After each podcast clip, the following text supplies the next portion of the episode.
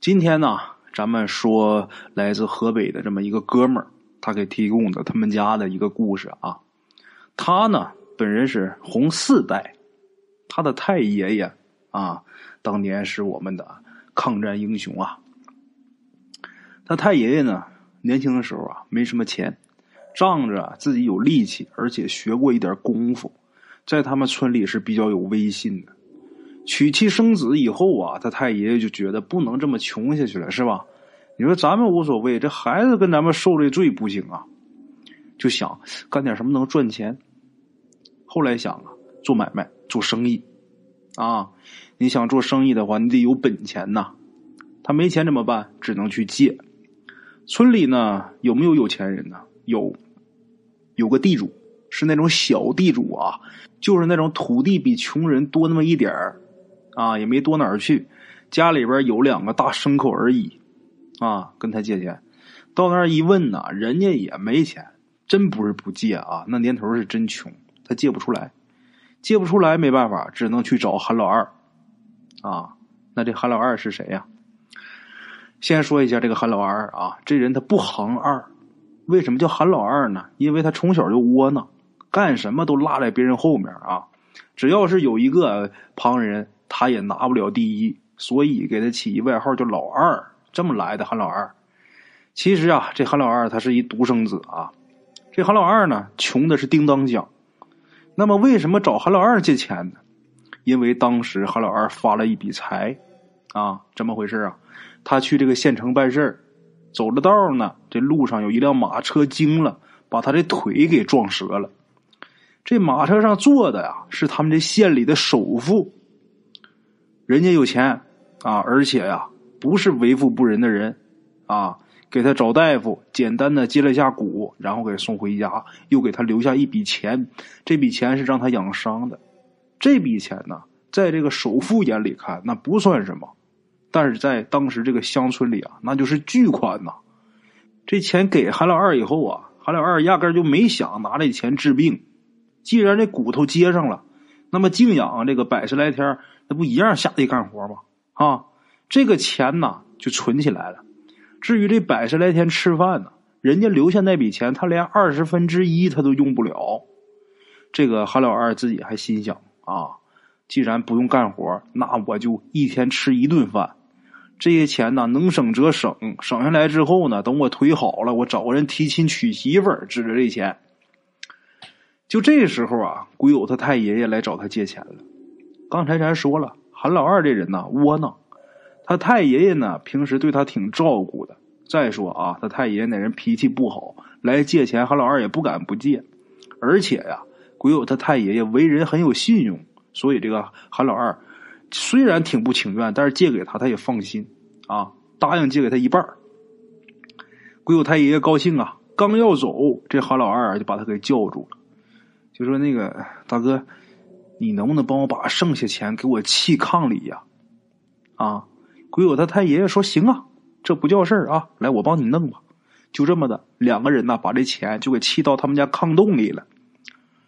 当时呢交通不方便，这一出去啊，鬼友他太爷爷就走了几个月。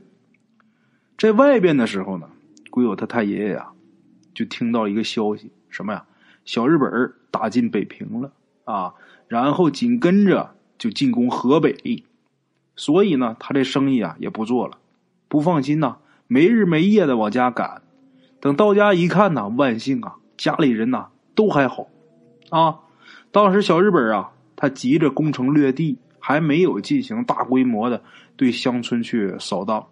不但他们家这个老人孩子一大帮没什么事啊，村里其他人家也没事这村里唯一死了一个人。就是韩老二，怎么回事啊？这韩老二啊，他腿脚不好。这小鬼子呢，要来的时候，倒是有这个亲戚朋友说愿意背他逃跑的，啊，背着他跑，他不干。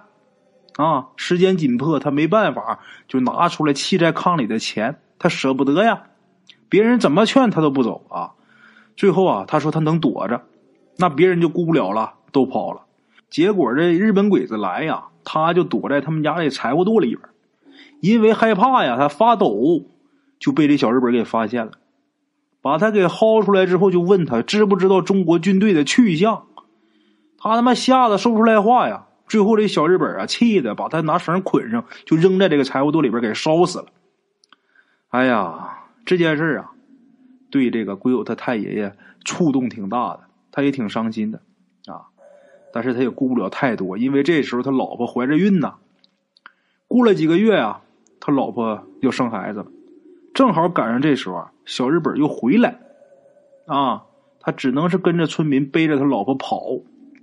跑到山上的时候啊，在一个破庙里边，他这老婆呀忍不住了，要生孩子，啊，到时候了。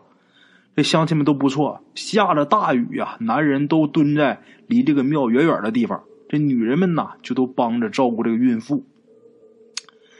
他媳妇要生要临盆，这时候是晚上七八点钟的时候，啊，鬼友他太爷爷正着急呢，忽然间听见这些女人们啊齐声大喊，把男人们都吓一跳啊。这要把鬼子给招来怎么办？啊！好在是女人呐，叫了一声就不叫了，就是叽叽喳喳的在那说着什么。啊！鬼友他太爷关心自己老婆，也顾不得别的，赶紧过去问啊。然后这些帮忙的女的就说呀：“看见鬼了。”啊？什么看见鬼了？这一细问，大伙就说刚才看见呐，韩老二跑进去了。啊！鬼友他太爷爷不信，韩老二都死了。那些女人信誓旦旦，那怎么告诉你有鬼呢？真的，我们都看到了，正在这捣鼓呢。那边啊，孩子生下来了，啊，瓜熟蒂落，一男孩。大家就都开玩笑啊，就说这他妈是韩老二转世啊！啊，鬼友他太爷爷啊，原本是将信将疑，后来他发现自己七个儿子啊。那六个都像自己个儿，很有男儿气概，唯独就是这个所谓的韩老二转世的窝窝囊囊的，这性格还真跟韩老二一样啊！而且他这儿子从小这腿脚就不利索。生下他之后啊，几个月，鬼友他太爷呀被这日本鬼子给追的，觉着他妈太憋气了啊，然后就去参加了游击队。虽然说他接受这个唯物主义教育。但是他心里啊，总也是放不下这个事儿。又过了几年，这时候他已经是游击队的队长了。有这么一天呢，他碰见了一个和尚，其他的队员都睡着了啊，他就跟这和尚聊天。聊天的时候，他就说起来这个事儿啊，然后就说：“师傅，你看这孩子是不是来跟我讨债的？”这和尚说：“呀，是与不是，那都是你孩子，你还能把他扔了吗？”不是，我倒不是想把他扔了啊，我就想要请教一个办法。这个讨债啊，你说让我给他点什么，那倒没什么，我就怕他出去给我干什么不好的事儿，给我丢人啊。这和尚啊就说：“行，我帮你做一个法事吧。”然后呢，这个和尚又给了鬼友太爷爷一个表格啊，就说：“你呀，做一件好事你就在这个表格上记一件，啊，这个是干嘛呢？是给这个韩老二转世这个孩子积德，啊，积功德。这功德要是积累够了，也就算是还债了。以后啊，他也不会给你惹什么乱的。鬼友太爷也很高兴啊，很郑重的就把这表格给收起来了。打那以后，足足用了十年呐。他才算是把这表格给填满。这个时候呢，河北已经解放了。那个所谓转世的孩子，的确是跟家人都不亲。然而呢，他也没怎么丢人啊。后来呀，鬼友太爷又去参加这个抗美援朝，回来以后呢，他那孩子一定要去外地去工作。这个老爷子其他的孩子全去当兵了啊。他是怎么打他都不去当兵，也不是赌气啊，他真害怕，他不愿意当兵。最后啊，鬼友太爷爷妥协了，说得了，我给你找找关系吧，给找找关系，找找人，让他去外地啊当了一个工人。啊，这一去啊，这人跟几乎这儿子跟家里就不再联系了。然后他自己呀还自我安慰呢，说这可算是讨债结束了啊。这跟我家再没有什么瓜葛了。虽是这么说，不过到底是自己家的孩子，他还是想啊，心里边还是念着。找机会，鬼友太爷自己也去，他的这些兄弟们也去看他，啊，因为呀，各种原因，谁去都没见到，都是客观原因啊，也不是他躲着不见。大家呢也只能像鬼友太爷爷那样自我安慰了，啊，忙，有事，凑巧，就这么自己安慰自己呗。话说后来啊，到了文革时候，鬼友太爷爷呢。被打倒了，被下放到南方某个农村。当地的官场啊，整他，不但让他干重活，而且不给水喝。那你铁打的汉子也受不了这么折腾。后来呢，把他给折腾的这人就起不来了，起不来呀，就把他给独自扔在一小屋里边，把门给锁上。干嘛呀？就是想让他等死。啊，鬼友太爷自己也知道。这么大年纪，他也不抱着活着的希望了。自己还跟自己说呢：“渴死饿死啊也好，好歹也是个全尸，不错啊。”自己还安慰自己呢。有这么一天呢，他躺在床上，半昏迷的状态啊，忽然间觉得有风吹进来。他抬头一看呢，头顶这窗户里边啊，伸出一只手啊，这窗户这缝小啊，那手大。就是蹭的全是血呀！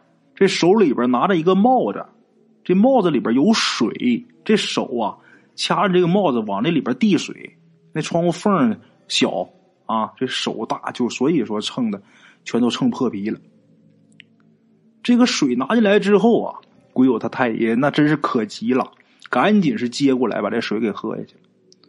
喝下之后啊，没一会儿，这手又送进来一个饽饽。哎呀，他太爷爷吃完以后啊，这算是又活了，有点力气了啊！撑起半个身子，就是往那个窗户边上蹭，蹭过去之后啊，就扒开这个窗户缝啊看。这时候就看见远远的有一个人影跑了，跑走了。以后每天这个时间都来给他送水、送饽饽啊。可惜呢，这房子边上啊挨着一粪坑，所以啊。从这个窗户缝里边看，近的时候呢，由于角度关系看不到人；远的时候呢，这老爷子又上了年纪，又是晚上，他也看不清。就这么几个月啊，过去了，每天都是如此啊。鬼友他太爷忽然间有一天被放出来了，为什么呀？后来知道，因为林彪死了，所以他这个问题性质就变了啊。出来以后呢，鬼友太爷才知道啊。那个给他送水送饽饽的，就是那个所谓韩老二转世的那个儿子，啊，其他的儿子都在部队里边，也都受到了呃或大或小的冲击，根本就出不来。反倒他一听说出事了，赶紧从这个工厂里边跑了。这工厂总比部队松啊，他跑出来也没人找啊，没太重视。他跑出来之后啊。直接就奔了他爹被下放的这个地方，来了以后呢，就东躲西藏的，不敢让人发现啊。等晚上的时候，才敢弄点吃的喝的给送来。他胆子小，还不敢多待。后来呀，鬼友他太爷爷说呀，他呀救了我一命。哎呀，看来他不是来讨债的啊。这故事按理说到这儿结束啊。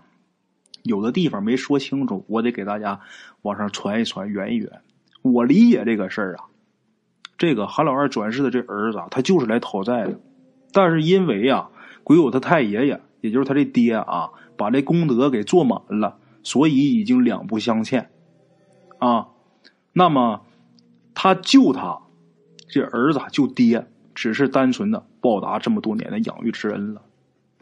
冤转夫妻，债转父子也好；再投父子，冤转夫妻也罢，缘分的事儿啊，谁又说得清呢？好了啊，各位老铁们，咱们今天的这个故事啊，先到这儿。